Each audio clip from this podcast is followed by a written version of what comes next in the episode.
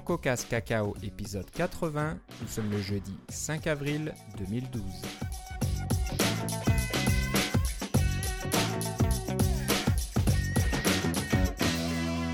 Bonjour et bienvenue dans ce nouvel épisode de CocoCast Cacao. Euh, toujours fidèle au poste, euh, Philippe Casgrain est avec moi. Comment ça va Philippe? Ça va très bien et toi Philippe?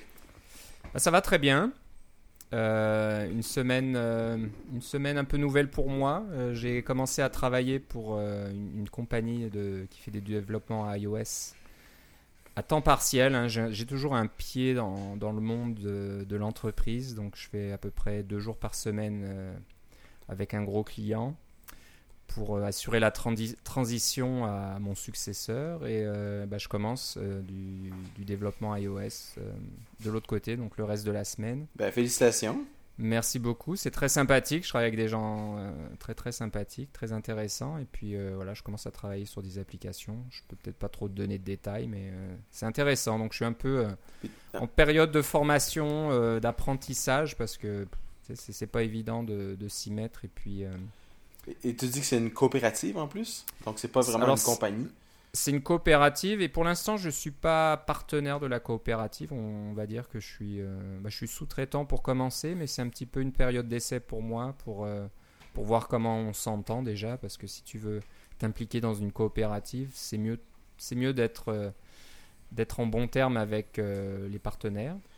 Donc euh, bon, on va voir si ça se fait. Donc euh, moi j'aime bien le concept de coopérative. On est un peu, à peu près tous euh, à un pied d'égalité, puis on a tous le, le, le même investissement dans, dans la petite entreprise. Mhm. Donc c'est pas une histoire de qui est le CIO, là, qui est le directeur, qui est ci, qui est ça. On est un peu, un peu près tous pareils. Donc euh, tout le monde y met du sien et puis on partage les résultats. Donc on verra. Ça, ça prend du temps. hein. Il y a un processus de comment dire d'intégration à une coop qui, qui prend plusieurs mois sur papier. On n'est pas obligé, mais l'idéal c'est de faire ça tranquillement. Donc c'est un petit peu l'approche euh, qu'on a prise. Ben, C'est une excellente nouvelle. En tout cas, on espère que tu vas nous continuer à nous donner des nouvelles de comment ça se passe parce que je crois que parmi nos auditeurs, il y en a plusieurs qui sont intéressés par ce modèle-là puis qui s'en sauront pas exactement par quel bout de prendre ça. Fait que de, de Ouais. s- connaître quelqu'un ou d'avoir l'impression de connaître quelqu'un qui, qui y passe, ça peut devenir intéressant. Voilà, donc je vous donnerai un peu mes impressions. Euh, J'imagine qu'un jour j'essaierai d'écrire un article là-dessus. hein, comment, comment quitter une grosse entreprise, se mettre à son compte et puis euh, faire ce qu'on a envie depuis longtemps. Donc Ouais, mais je pense que c'est pas ça qui manque sur le net, là, mais... euh, c'est pas ça qui manque, mais bon, peut-être que je rajouterai ma, ma petite expérience. Et puis il faut que tu le euh, fasses en français. En français, ça aidera peut-être. Donc voilà, je, je vous, je vous tiendrai au courant de comment ça se passe. Et puis euh, quand je pourrai vous parler d'applications sur lesquelles je travaille, ben, je vous en parlerai. Mais voilà, on va pas passer tout l'épisode là-dessus. Hein. C'est pas non plus euh, ce qui intéresse nos auditeurs de, de savoir ce que je fais euh, de mes journées. Alors on a une, une autre annonce à faire euh, pour commencer l'émission aujourd'hui. Très importante, je pense. Ouais. Nous aussi, la, la vie du podcast là, passe une nouvelle étape. On, on essaye de. On va, on va faire des publicités. Non, c'est pas ça.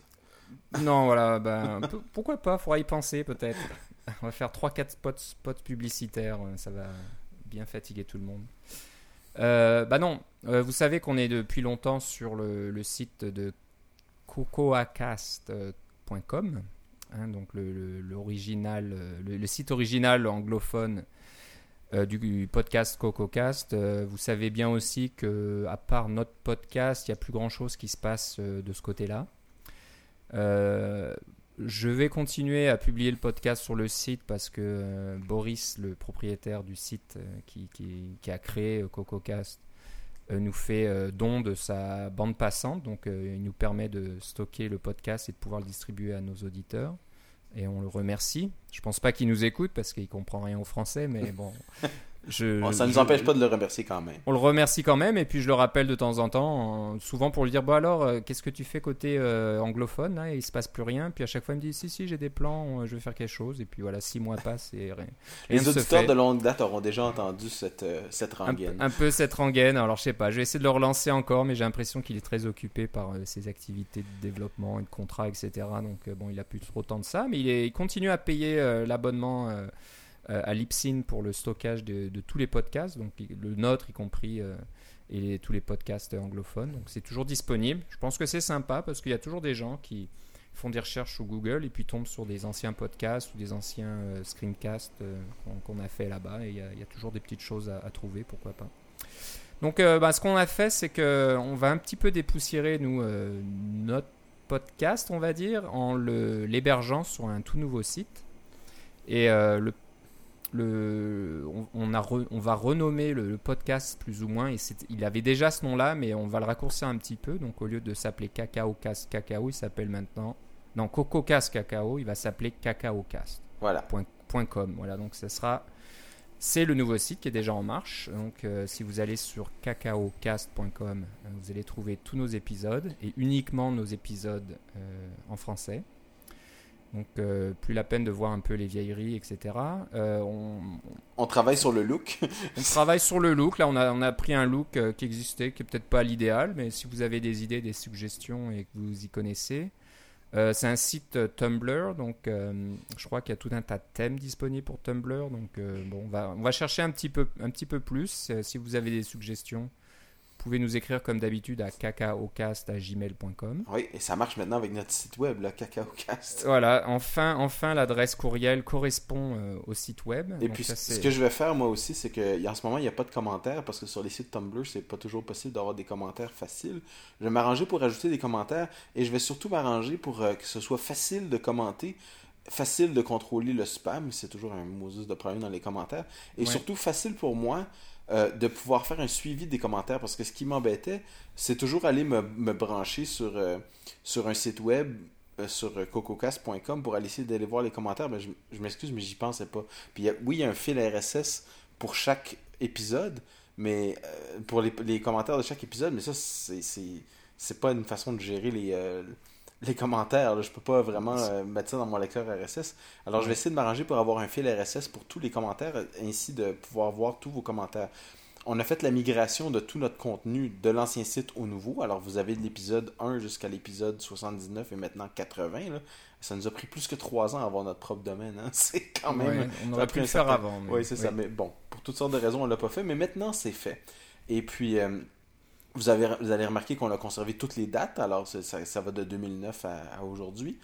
Euh, Mais on n'a pas con- co- conservé vos commentaires. Ça, c'est un petit peu plus compliqué. Si jamais j'ai la chance de les, de les transférer, je le ferai. Mais je m'attacherai pas trop aux anciens commentaires. Par contre, les nouveaux commentaires, on, on va se mettre à, à les suivre de façon beaucoup plus régulière et Ouais. pouvoir euh, travailler avec. Bah, surtout qu'on avait arrêté les commentaires sur euh, CocoCast. Ouais. Euh, Ben, c'est à à cause du pourriel. hein. On reçoit des commentaires pourriels. Probablement à ma demande, je me souviens plus trop, mais j'étais un peu le seul à nettoyer tout, ce spam là, donc ce pourriel. Et euh, bon, au bout d'un moment, c'est fatigant de passer euh, des dizaines de minutes à aller euh, à, travers une liste de 300 spams, parce que des fois, bah, heureusement, on va dire, il y a un commentaire qui est correct au milieu, et puis tout le reste c'est du spam autour, donc je peux pas non plus supprimer sans, sans regarder. Donc ça devenait trop pénible, donc on a décidé d'arrêter tous les commentaires, et puis. Alors, on va remettre un moteur Voilà. de commentaires. Moi, j'aurais quelque chose à demander à nos auditeurs. On va essayer de faire un mini blitz publicitaire pour annoncer notre, notre nouveau domaine, puis notre nouveau site finalement, puis pour rappeler que, hey, il y a un podcast francophone sur la programmation Coco et etc. euh, qui existe depuis plus de trois ans. On est rendu au 80e épisode. Venez nous voir et puis on a notre nouveau site web. On va envoyer ça à nos, euh, à nos publications préférées. Si vous en avez euh, que vous connaissez, que vous lisez euh, le moindrement régulièrement, peut-être leur envoyer une petite note en disant allez voir sur euh, cacaocast.com. C'est un podcast qui existe si vous ne le connaissez pas déjà. On, apprécie toujours de, pouvoir euh, agrandir notre auditoire. Si on veut, c'est quand vous mettez des commentaires sur iTunes, c'est super apprécié. Je les lis tous, je les apprécie beaucoup. Euh, et puis là, ça serait juste de- de- d'envoyer un petit message dans, les, dans, dans les forums où souvent il y a des sites de nouvelles, ils ont des, euh, des, des, des boîtes de commentaires ou des euh, contactez-nous. nous, on les contactera pas tous parce que, bon, on, les connaît pas tous d'une part, mais d'autre part, on veut que ça, vienne de nos, ça vienne de nos auditeurs, ça va donner plus de poids en plus à nos, euh, nos commentaires. Ça va pas être comme une personne qui dit Ah, c'est une personne de relations publiques, puis tout ça. Euh, non, non, euh, on est juste deux gars qui font un podcast. Exactement. Donc euh, voilà, c'est c'est gratuit, on fait pas de publicité, Non. on n'a rien à, nous, à vous vendre, on fait ça parce qu'on aime parler de tous ces sujets, puis on veut en faire profiter le plus grand nombre. Donc voilà, faites-nous un petit peu de pub, parlez-en autour de vous, euh, un petit sur Twitter, sur... sur euh, Trouvez, sur trouvez un de vos sites là, préférés que vous lisez en français. Là. Euh, et puis, euh, envoyez-leur un petit message. C'est tout ce qu'on vous demande. C'est pas compliqué, ça vous engage pas à grand-chose. Et puis, ça va, ça va aider d'autres personnes à trouver notre podcast. Voilà, et continuez toujours à nous laisser des commentaires sur iTunes, ça permet de faire monter le podcast dans les classements aussi. Et puis, ça permet d'avoir une bonne découverte, une bonne visibilité à ce niveau-là C'est aussi. ça. Oui. Voilà, donc cacaocast.com, ça y est, allez dans votre euh, navigateur préféré et ajoutez-le dans, dans vos bookmarks et voilà. Euh, Il va avoir un fil RSS et puis évidemment, il est toujours sur iTunes. Comme d'habitude. Oui. Voilà, donc c'était la, la grosse annonce euh, aujourd'hui. Donc euh, non, ce n'est pas les dates de la WWDC 2012 Non. qui sont annoncées, c'est cococast.com. Alors, C'est déjà pas mal, hein, c'est hein, tout le monde attendait ça, donc ça y est, c'est arrivé. Euh, bah, on va commencer euh, maintenant par aller euh, par euh, comment dire euh, vous parler de, de nos sujets aujourd'hui. On en a euh, un bon paquet là, il va falloir qu'on se dépêche. On a des peu sujets et on a quelques trucs et astuces intéressants aussi. aussi. Donc on va commencer par un... C'est quoi Un site? On va dire un site, une sorte de, de- de service en ligne qui, qui est destiné aux développeurs, si je comprends bien. Oui. Qui s'appelle parse.com. Alors, c'est... Je vais te laisser en parler. Je sais pas si tu as, regardé plus que moi. J'en ai entendu parler euh, il y a quelques temps quand ça a été annoncé. Oui. Mais euh, voilà, ce qui se trouve, c'est que maintenant, le, le développement d'applications n'est plus isolé comme avant. hein. Vous développez des applications euh, iOS et il y a souvent une partie serveur, on va dire, ou une partie service euh, sur le web. Donc, que ça soit euh, notification, que ça soit stockage des données, que ça soit échange de données ou réseaux sociaux. euh, Synchronisation, etc. là.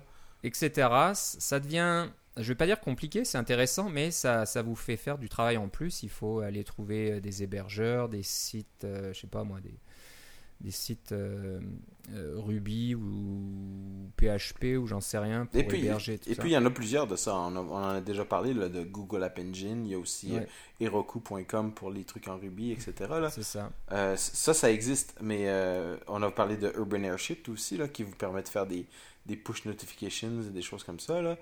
Euh, ça, c'est, ce sont des sites qui existent en ce moment, mais celui-ci dont on, voudrait vous parler et qui, et qui est gratuit pour commencer, un peu comme euh, Urban Airship, un peu comme Google App Engine aussi, c'est toujours le même modèle. Euh, c'est un site qui regroupe toutes ces choses-là en un. Alors, euh, c'est l'équivalent de si vous mettiez ensemble euh, Urban Airship, Google App Engine et disons euh, Heroku ou quelque chose comme ça. Donc, vous avez des bases de données, vous avez des langages de programmation, vous avez des, des API en REST, vous avez tout ce genre de choses-là, des push notifications, etc. Et même des, je crois qu'il y a des, des données analytiques là-dedans. Là. Alors, vous, vous faites tout ça et il y a une, une, un API en Objective-C. Donc, vous n'avez même pas besoin de de- de- d'apprendre à écrire votre, euh, vos- votre code avec euh, NS euh, HTTP Connection ou euh, NSURL ou etc. Là, vous n'avez plus besoin de ça. Vous pouvez directement utiliser leur API pour pouvoir parler à leur ensemble de services web. Voilà, donc euh, ça fait tout un tas de choses. Euh, on- donc le push, c'est un petit peu l'équivalent de euh, Urban Airship, comme tu disais. Les ça. données, c'est un petit peu le, la, la base de données que vous avez dans Google App Engine, hein, où on peut stocker euh, des... Ou des dans couples, Heroku, euh, là, ceux qui aiment bien Heroku, Ruby. voilà. Mhm. Voilà. Utilisateur, euh, qu'est-ce que ça peut faire? On peut gérer des utilisateurs, tiens, ça c'est intéressant aussi. Donc euh, on peut aller un peu plus loin, j'imagine, pour euh, stocker. euh, je sais pas si vous avez une application euh, qui, qui permet de s'enregistrer avec un nom et un mot de passe, et ben au lieu de, de mettre toute cette infrastructure en place à la main et avec difficulté ou c'est beaucoup de travail, et ben Ou de, quand vous êtes sur- avec Google App Engine, ça prend un compte Google. Alors, il faut que vos utilisateurs aient un compte Google pour avoir ce genre d'authentification-là, etc. Là. Ouais.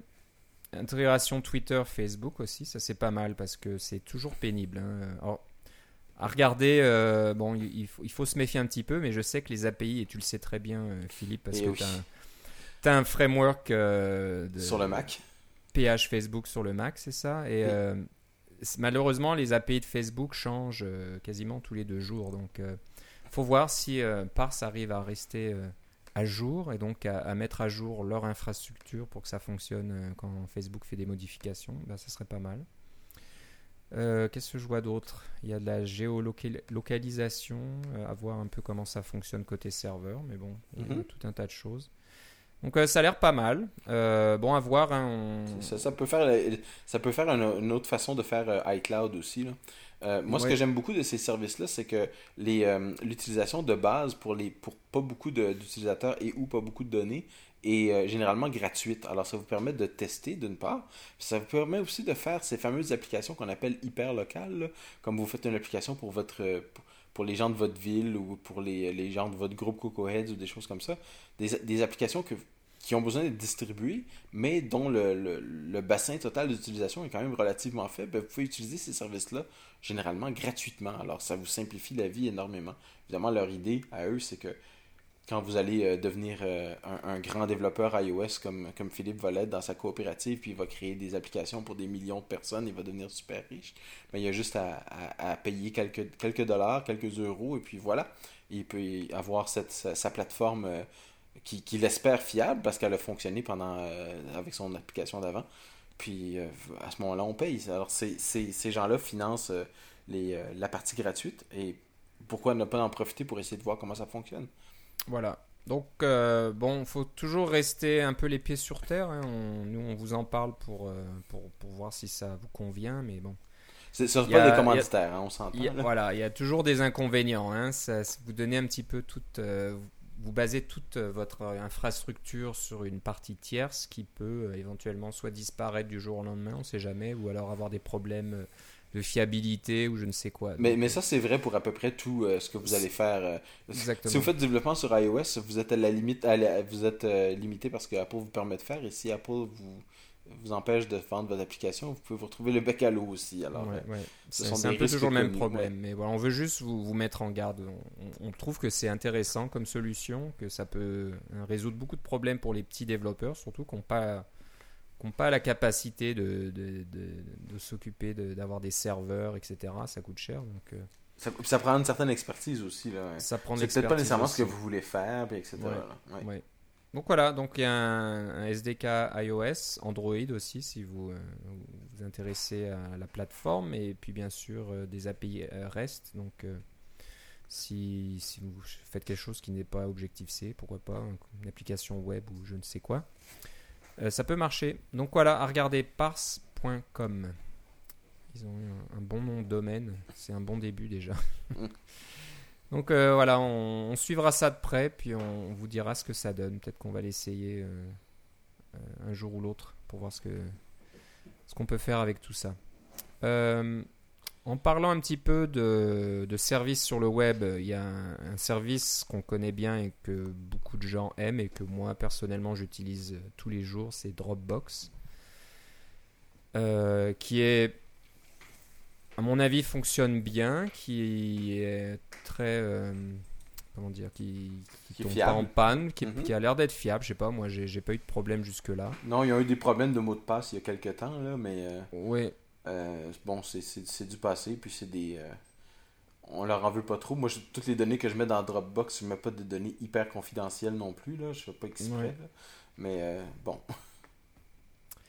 Donc voilà, ça marche très bien. Et en plus, ils ont des, des investisseurs de renom. Je sais pas si, si tu as vu ça Ah, dernièrement, mais il y a YouTube, Bono et The Edge qui ont investi dans Dropbox. Donc on sait que Bono investit dans pas mal de, de startups et de sociétés de technologie. Bah, Ah. apparemment, ils ont investi de l'argent chez Dropbox. Donc euh, ils y croient aussi euh, dur comme fer. Donc euh, j'imagine que c'est une société qui a de l'avenir et qui a maintenant pas mal d'argent dans ses coffres pour, pour voir venir. Donc Et surtout, il y a un modèle d'affaires. C'est gratuit quand vous bien. en utilisez pas beaucoup, mais quand vous voulez en utiliser plus, comme le, là, ça, ça coûte par mois, etc. Là. Et puis, vous perdez jamais vos données parce qu'elles sont toujours à plusieurs endroits. C'est vraiment pratique pour ça. Voilà. Donc, euh, bon, une chose que vous avez entendue euh, récemment aussi, c'est que si vous euh, incitez vos amis à s'inscrire à Dropbox, vous gagnez, je crois, 500 mégaoctets au lieu de Quelque chose 200 comme ou ça, ouais. 250 avant. Donc, je pense que là, il y a, il y a beaucoup de, de messages sur Twitter qui vont vous inciter à vous abonner à Dropbox si ce n'est pas déjà le cas. J'imagine qu'il y a des petits malins qui doivent créer tout un tas d'adresses email factices et euh, s'inviter euh, eux-mêmes et puis euh, pouvoir rajouter un petit peu à leur limite de stockage. Donc pourquoi pas. Mais bon, j'imagine qu'ils ils peuvent se permettre de le faire. Et comme tu disais, ils ont un, modèle d'affaires qui fonctionne. Donc si vous êtes un gros consommateur ou une société que vous avez besoin beaucoup plus de place que les, les quelques gigaoctets ou les je crois que c'est 2 gigaoctets gratuits C'est ça. On peut un peu l'augmenter en invitant ses copains mais euh, si vous avez besoin de 100 gigaoctets ben vous pouvez payer Dropbox et je crois que c'est pas trop cher en plus. Et bon ce que j'aime bien avec Dropbox c'est que ça marche. Il n'y a pas de problème de, de ça plante le fichier n'a pas été copié Il y a- jusque là nous on s'en sert tout le temps. Même euh, Philippe et moi, on s'échange des fichiers aussi par euh, Dropbox, on n'a jamais eu de problème. Donc, euh, c'est une bonne chose. Alors, euh, il se trouve qu'ils ont fait des modifications, des, améliorations dans leur API. Ouais, on avait déjà parlé, on avait déjà mentionné qu'ils avaient un API euh, de ça quelques temps, mais ce qu'ils ont fait, c'est qu'ils l'ont amélioré. D'abord, ils ont amélioré l'API, et puis maintenant, il y a une API directement en Objective-C qu'on peut utiliser euh, avec leur SDK. Alors, c'est de, c'est de mieux en mieux, c'est de plus en plus facile à utiliser pour pouvoir euh, intégrer ça à vos applications macOS et iOS. Alors, si vous le saviez déjà, tant mieux. Moi, je j'avais pas appris la nouvelle qu'ils avaient vraiment un, un vrai de vrai SDK maintenant, euh, qui fonctionnait Ouais. de façon native sous Objective-C. Ouais. Donc ça, c'est une chose. Et la grosse chose aussi qui intéresse beaucoup de développeurs, c'est que maintenant, il y a une nouvelle API qui permet d'avoir la différence, ce qui s'est passé euh, depuis la dernière fois que vous avez contrôlé votre euh, compte Dropbox. Donc, euh, si je comprends bien jusque-là, quand vous vouliez savoir si un fichier avait été ajouté, il fallait énumérer tous les répertoires et tous les fichiers, puis voir s'ils ont été modifiés depuis la dernière fois. Maintenant, il y a un API qui va vous donner euh, la, la liste de fichiers qui ont été modifiés euh, directement. Donc, Ah, euh, c'est pratique ça. C'est plus la peine de faire cette euh, énumération récursive qui peut prendre du temps et qui, qui est un peu La plus bande compliquée. passante sur les appareils iOS, on s'entend. là. Voilà, donc je pense que ça c'est une, une- une grosse modification dans leur dernière version et ça va certainement intéresser beaucoup de monde pour dire tiens, ah, il y, a- il y a du changement, quelqu'un vous a envoyé un fichier ou, ou a modifié un fichier, etc. Donc ils, améliorent leurs API euh, régulièrement, donc ça c'est pas mal du tout. Et, euh, et c'est donc en Objective-C, donc plus besoin de faire des appels euh, HTTP, REST pour euh, obtenir euh, toutes ces choses-là. C'est tout intégré. C'est un peu comme Parse. Bientôt, euh, les applications iOS, ce sera juste quelques lignes et plus grand-chose euh, en- entre ça. Donc voilà, API Dropbox euh, amélioré euh, dernièrement. Euh, sujet suivant, on voulait faire un. Comment dire Pas une publicité, mais euh, parler d'un livre d'un de nos auditeurs qui est. Qui, qui nous écoute depuis longtemps, je pense. J'espère qu'il nous écoute encore. Il, il nous le dira euh, quand il entendra le, le podcast. Écris-nous ou envoie-nous un petit tweet. Euh, c'est Sylvain Gamel. J'espère que je prononce bien le nom de famille. G-A-M-E-L. Il a écrit un livre sur Automator, sur le- l'automatisation euh, de, des tâches euh, sur le Mac. Euh, bon, tout le monde connaît Automator. Automator, c'est sur le Mac depuis plusieurs versions. En fait, hein. je dirais que c'est pas tout le monde qui connaît Automator. Bah, on connaît de nom, on connaît l'icône, hein, le petit robot, mais c'est vrai qu'on l'utilise pas souvent parce qu'il n'est pas proéminent, je pense, déjà Ouais. dans, dans l'interface. Moi, j'ai toujours vu ça comme étant le fils spirituel de AppleScript. Et c'est basé là-dessus. hein. Je crois qu'AppleScript existe, bien sûr, existe toujours. Je Mhm. pense qu'il y a toujours un éditeur disponible. hein. On Mhm. peut créer ses petits scripts, etc. Mais euh, ça a toujours été un peu plus compliqué. hein. C'est des commandes à, con- à connaître, euh, toute une syntaxe, etc. Alors que Automator a été fait d'une telle façon que tout est euh, visuel. Il n'y a, pas de texte à écrire, rien du tout. Et euh, surtout, il y, a, il y a beaucoup, beaucoup, beaucoup de composants disponibles. hein. Il y a beaucoup d'applications natives déjà du système qui offrent des, des fonctions. euh, Des actions ouais. Des, des actions Automator. Et il y a aussi euh, des applications euh, tierces. Ouais, comme Je BB pense- Edit, par exemple. BB Edit, Acorn et tout ça, qui offrent aussi des, des actions à l'origine Apple Script, j'imagine, mais qui, qui fonctionnent avec Automator. Et voilà, vous- si vous, vous avez en général des tâches répétitives à faire ou un peu compliquées qui, qui demandent beaucoup de, de manipulation euh, à la souris, de copier des choses à droite et à gauche, eh ben, pensez à Automator, donc qui permet de, de, de faire ça d'une façon automatique et répétitive. Et là, pour preuve, moi j'ai. C'est ça, il y a des boucles avec des fonctions, et puis il y a des, euh, vous pouvez modifier les paramètres à l'intérieur d'une boucle, là, comme vous feriez un programme ordinaire. Voilà. Donc, euh, ben, Sylvain a, a écrit un livre qu'il édite lui-même, je pense, chez digitbooks.fr, d i g i t b o o k s.fr. Oui, vous pouvez acheter la version électronique ou la version papier même. Voilà, vous, c'est chez Lulu, je crois, ce, Oui, fameux site qui permet de, de faire imprimer des, des livres et puis euh, vous À la demande. chez vous. Donc voilà, euh, le, je pense que le titre du livre s'appelle Automatisé sous Mac. Euh, et donc si vous allez sur digitbooks.fr, vous cherchez dans le catalogue, vous cherchez soit automatisé ou, ou G-A-M-E-L, le nom de famille de Sylvain, et vous trouvez son livre. Voilà, donc on voulait un peu saluer ça, que, que nos éditeurs écrivent des livres comme ça pour le Mac, c'est vraiment très sympathique, et puis essayent de, se publier eux-mêmes. Moi j'aime bien le concept aussi.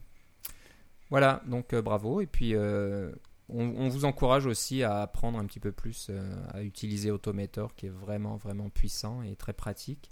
Il y a certains sites, j'arrive plus à me souvenir maintenant, le nom m'échappe, mais euh, il y a un, un employé d'Apple qui s'appelle Sal, Sal Segoyan, je crois que c'est ça, si je, Ouais, Sogoyan, ouais. Sogoyan, je- si j'écorche pas son nom, qui est un petit peu l'évangéliste Automator chez Apple et qui euh, euh, maintient un site, je sais pas si on le trouve d'ici à la fin de l'édition, on vous en parlera, et euh, qui a plein, qui, qui, comment dire, qui montre tout un tas d'utilisations d'Automator et qui est souvent assez impressionnant. On se dit mais comment c'est possible de faire quelque chose de- de- d'aussi complexe euh, avec Automator et non, il n'y a pas de problème. Donc euh, il y a des choses comme euh, récupérer des images sur Flickr et puis euh, créer une sorte de catalogue PDF ou des trucs comme ça, tout, auto- tout automatiquement sans une seule ligne de code, c'est assez fou. Donc Automator, un peu l'utilitaire injustement méconnu du Mac, mais on vous conseille d'y jeter un coup d'œil. En parlant d'automa- d'automatisation, je voulais vous faire part d'un petit script euh, qui vous permet d'automatiser la, euh, comment dire, la, préparation de vos applications pour TestFlight. Donc, euh, pour ceux qui connaissent pas TestFlight, c'est un, outil- un outil qui permet de soumettre vos applications iOS à vos testeurs. Donc, rapidement, petite histoire, je pense qu'on en a parlé déjà dans le passé, mais avant, pour distribuer vos applications à vos bêta-testeurs, c'était un petit peu compliqué. On utilisait un email, on envoyait le fichier, etc. Il fallait que le. Fallait avoir le, la- le- le numéro de l'appareil avec le. Puis Ouais. envoyer le fichier avec euh, de euh, mobile provision qui soit glissé dans iTunes, etc. là. Voilà, donc c'était un petit peu euh, embêtant. Et puis bon, il y a des, des- des gens qui se sont dit, tiens, on peut faire mieux que ça. Et ils ont créé TestFlight. Et TestFlight est très très populaire. A quasiment, je vais pas dire tout le monde, mais beaucoup de développeurs l'utilisent parce que ça simplifie beaucoup la vie. Donc on a juste à, hein, à ajouter ces testeurs dans TestFlight, à ajouter la, votre application et puis vous choisissez quel développeur doit tester l'application et ça va être envoyé, ça va s'installer, etc. C'est- magique quasiment. Mais il y a quand même encore une petite euh, partie manuelle là-dedans. Il faut que dans Xcode, vous fassiez un build and archive. Là, Oui, comme, si vous- comme, comme quand vous préparez votre soumission pour le App Store. voilà, donc il faut ensuite aller euh, chercher le fichier IPA quelque part et puis le charger dans TestFlight et tout le bazar. Et ben voilà, il y a un développeur, alors j'ai- est-ce que j'ai son nom, qui a écrit C'est Justin un- Miller. Justin Miller qui a écrit un script euh, pour Xcode, donc euh, ces fameux euh, dans les build phases de Xcode, on peut rajouter des scripts. Donc il a créé un script qui est pas très long, hein, ça fait je sais pas moi une euh, 30 40 lignes, hein, quelque chose comme ça. Mhm. Euh, qui automatise tout ça. Donc euh, vous avez juste à donner euh, votre clé, votre clé chez Testfla- TestFlight, quelques petites informations, puis c'est tout. Et ensuite, ça va donc euh, auto- automatiquement euh, créer le fichier IPA, ça va le copier où il faut, ça va l'envoyer en utilisant curl sur euh, chez TestFlight, et puis une fois que vous, je crois que même ça va ouvrir le site TestFlight sur la, la bonne page, et puis ça va vous montrer votre dernière application prête à être envoyée au testeur. Puis ça va même vous mettre une petite notification growl. Voilà, il y a du growl et j'imagine qu'il mettra peut-être ça à jour pour, Limo. euh, euh, pour notre ami Limo pour utiliser le, centre de- le nouveau centre de notification dans, Sûrement. dans Mountain Lion. Mais bon, vous pouvez l'utiliser, donc très pratique, ça vous... Un, un petit peu euh, dans la même veine qu'Automator, là, ça vous euh, supprime des données, des, des tâches répétitives et ennuyantes et ça fait ça automatiquement. Donc, Oui, euh, moi j'ai bien hâte de m'en servir parce que j'ai un, j'ai bientôt un, un hackathon. C'est un- un- une journée de. Un, samedi où on se met plusieurs personnes ensemble pour parler de- d'un sujet puis de, de développer une application en une journée. Ben, moi, dans mon, dans mon groupe de, des données ouvertes de Gatineau, je suis un des spécialistes euh, iPhone. Et puis de créer une application euh, avec, qui fonctionne avec des données ouvertes, puis pouvoir la distribuer le plus rapidement possible à tous mes testeurs qui sont dans la même salle. Mais avec un script, tu cliques sur un bouton et hop, c'est parti, et tout le monde peut l'avoir sur son, euh, sur son iPhone immédiatement. Là, euh, avec le... Puis je vais faire ça plusieurs fois dans la même journée. Ça vaut la peine d'avoir un script. Là. J'aurais probablement écrit ce script-là s'il n'existait pas déjà. Voilà, donc voilà, tu vas te t'épargner cette peine et puis le prendre. Et ça, je pense que ça a été bien testé, ça fonctionne. Donc voilà. Euh, c'est sur developmentseed.org. S-E-E-D.org. Et puis euh, vous aurez l'adresse complète euh, dans les notes de l'émission, comme d'habitude. On va parler encore d'un outil que vous connaissez bien, on vous en parle souvent, c'est de GitHub. Et lui, c'est un peu comme TestFlight, beaucoup de, beaucoup de popularité auprès des développeurs, et c'est compréhensible. Et j'avoue que moi, je l'utilise aussi maintenant dans mon Bon, ma nouvelle activité, hein, tous nos projets sont sur GitHub et j'utilise le client GitHub aussi pour euh, récupérer tout ça, qui marche très bien, qui, je vais pas à me plaindre. Donc, euh, bon, souvent sur GitHub, vous allez euh, stocker votre projet, que ce soit un projet open source ou un projet privé.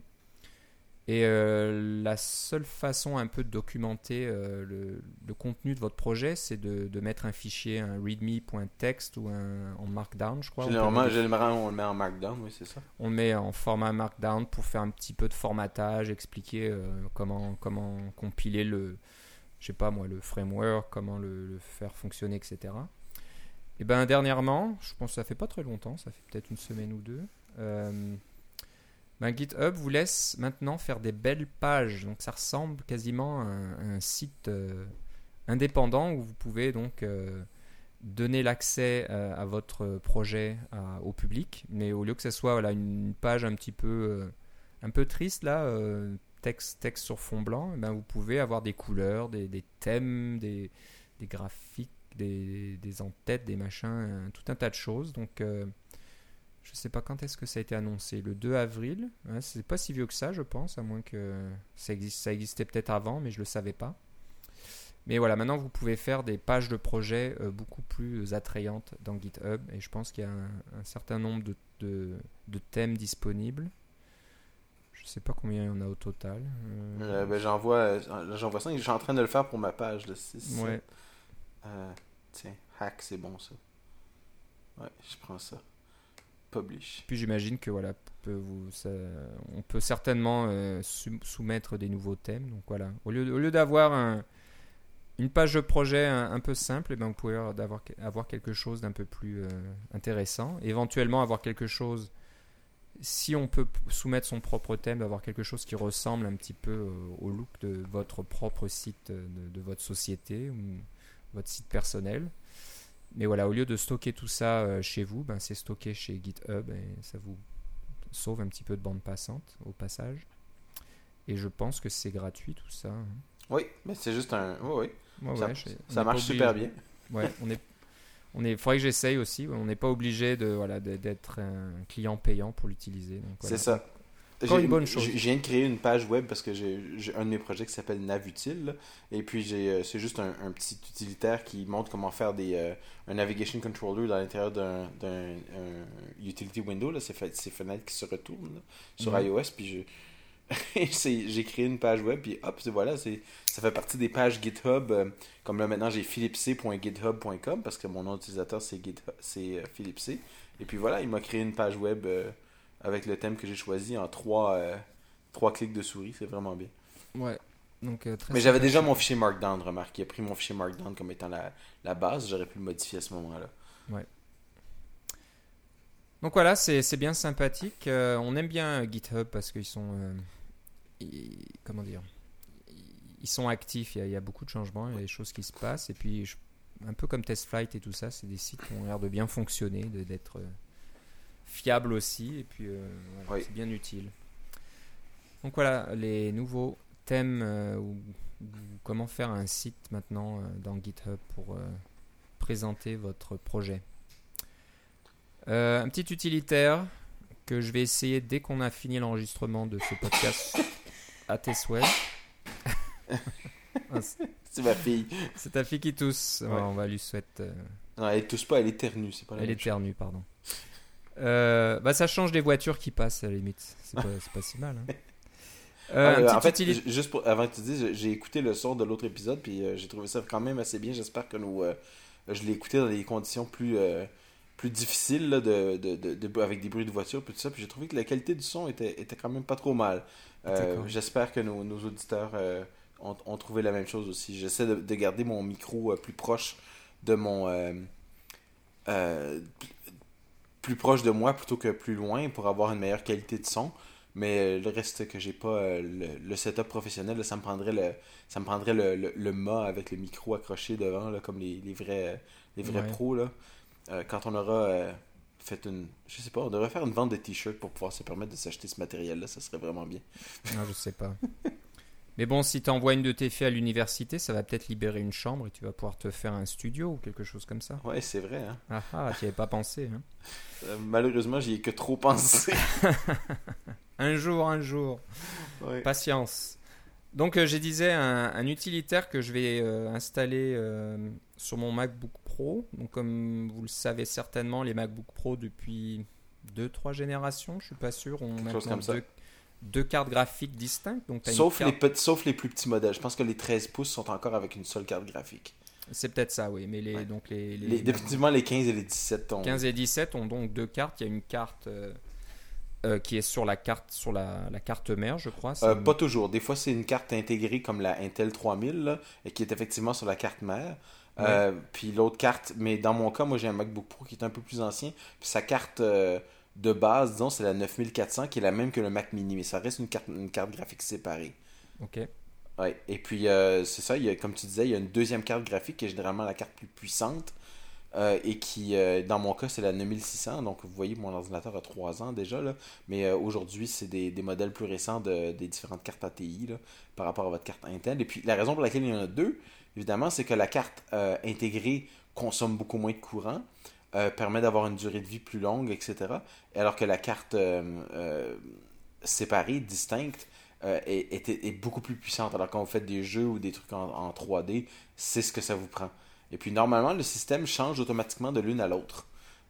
Selon la plupart des applications vont utiliser la vraie carte et puis certaines applications d'Apple comme je pense que les trucs de base comme Mail etc ils peuvent choisir d'utiliser la carte intégrée directement Euh, je crois que vous, normalement vous avez un réglage aussi qui vous permet de, basculer de l'une- à l'autre dans les, économies d'énergie par exemple si vous êtes sur batterie euh, je crois que les derniers modèles de MacBook Pro le font automatiquement, mais euh, définitivement, moi, moi, mon modèle ne le fait pas le, d'il y, a y a deux ou trois ans. Donc, vous pouvez basculer en mode utiliser uniquement la petite carte et jamais la grosse, ce qui fait que votre batterie va durer beaucoup plus longtemps que si vous utilisez la grosse carte graphique.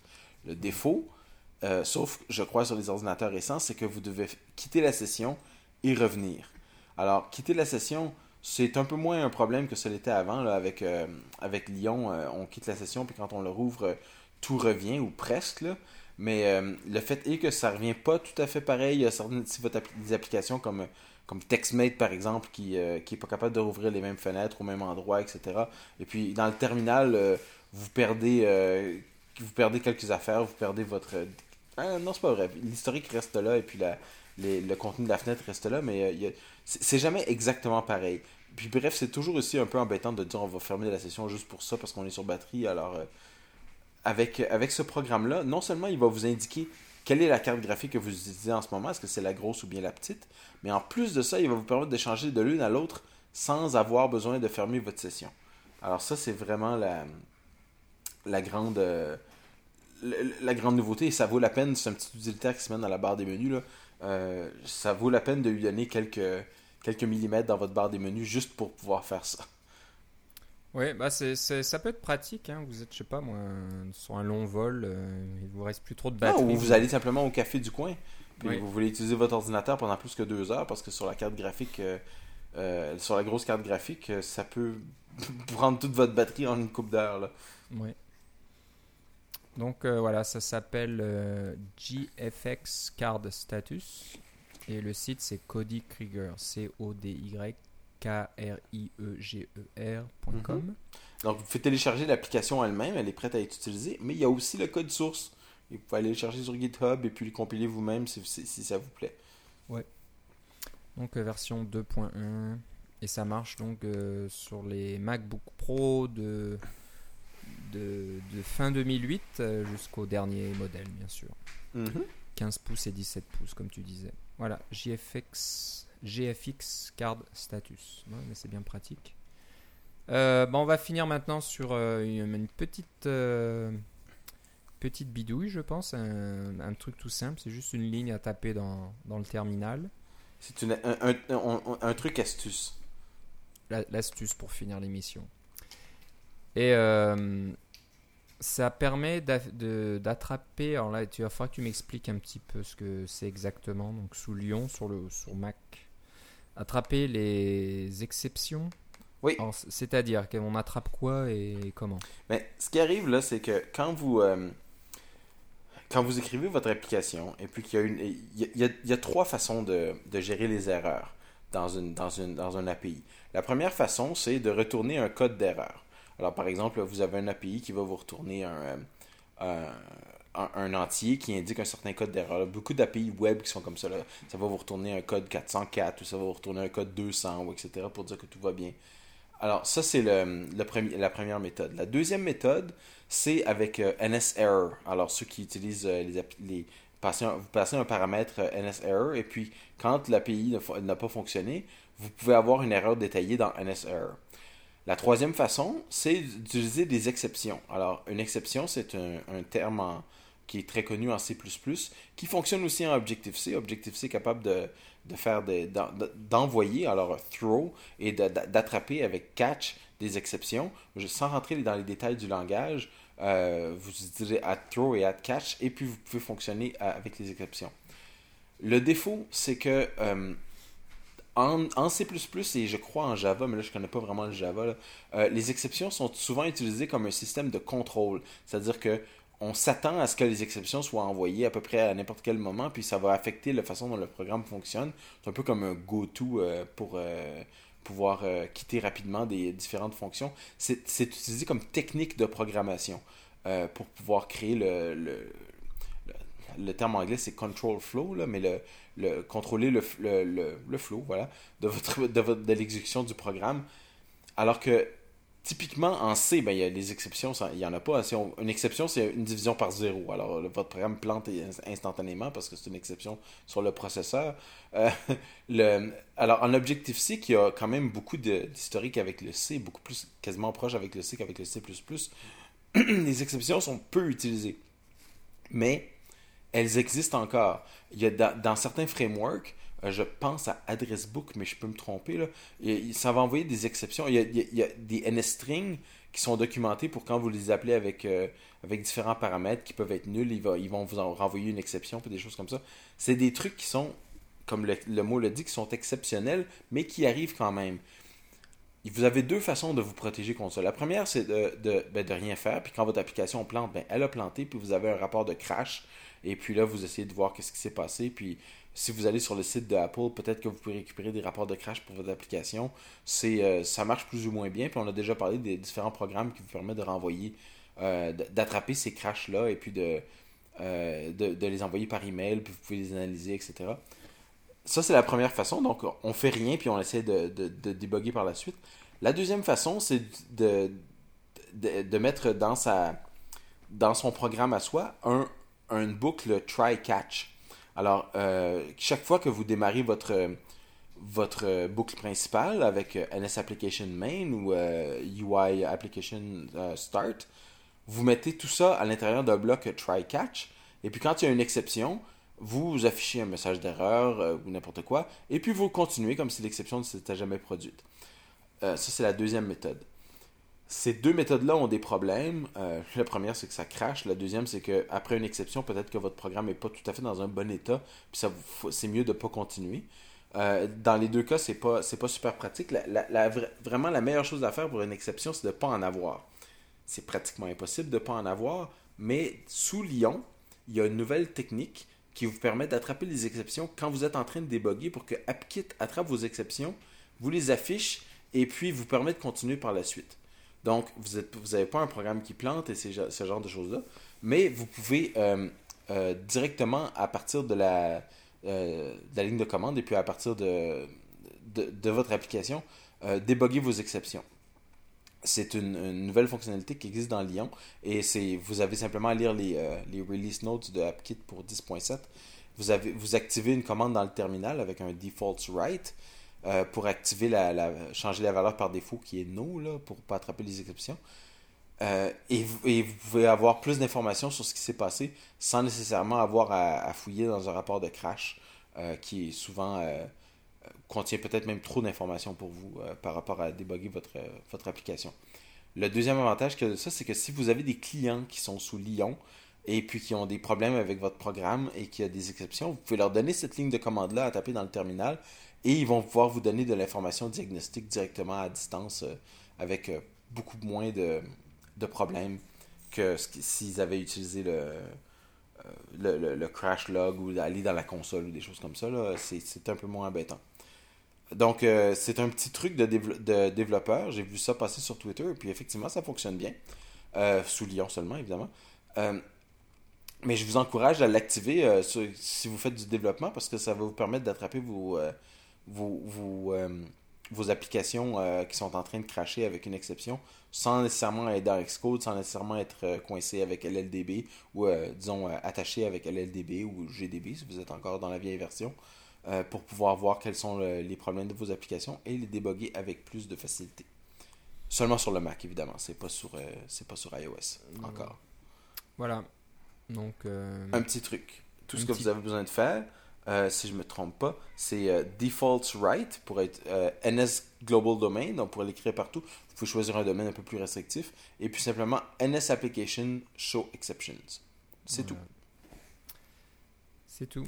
Vous voulez Voilà. l'enlever, vous faites default delete NS Global Domain, euh, NS Application Show Ex- Exceptions et, et le, et le, le comportement par défaut sera rétabli. Très bien. Voilà, ça conclure notre épisode aujourd'hui. Une petite astuce. Euh, bon, Philippe, si on veut savoir euh, quand tu auras acheté ton ticket de la WWDC, où doit-on où doit-on aller pour le savoir? Ben, D'abord, j'aimerais ça que vous alliez sur euh, cacaocast.com puis euh, aller voir quand on aura mis le nouveau thème et puis commencer à nous laisser des commentaires. Mais ensuite de ça, après ça, vous nous envoyez un petit message sur Twitter. Moi, mon, mon nom Twitter, c'est Philippe C, L-I-P-P-E-C.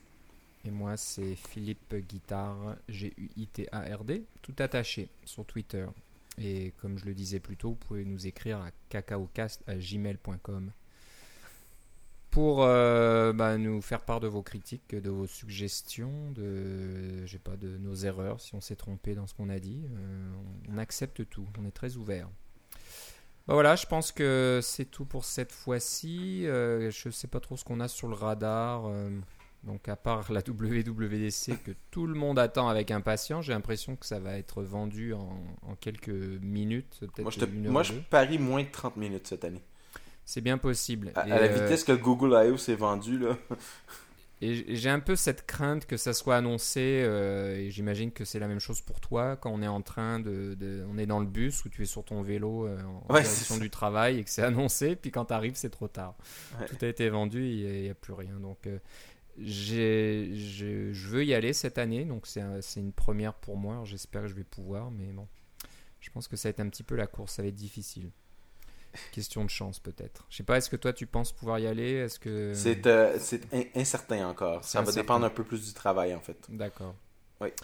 Donc voilà, moi je, je vais essayer d'y aller. Donc euh, bon, ça dépend je te le de- souhaite. Oui. de, de la date, mais euh, ça, ça irait bien un petit peu avec euh, le début de ma nouvelle activité pour vraiment me mettre dans le bain et puis euh, apprendre tout un tas de choses. Voilà. Donc euh, ben, je pense que c'est tout pour aujourd'hui. Et euh, on se reparle une prochaine fois. Certainement, à la prochaine. Bye bye. Salut.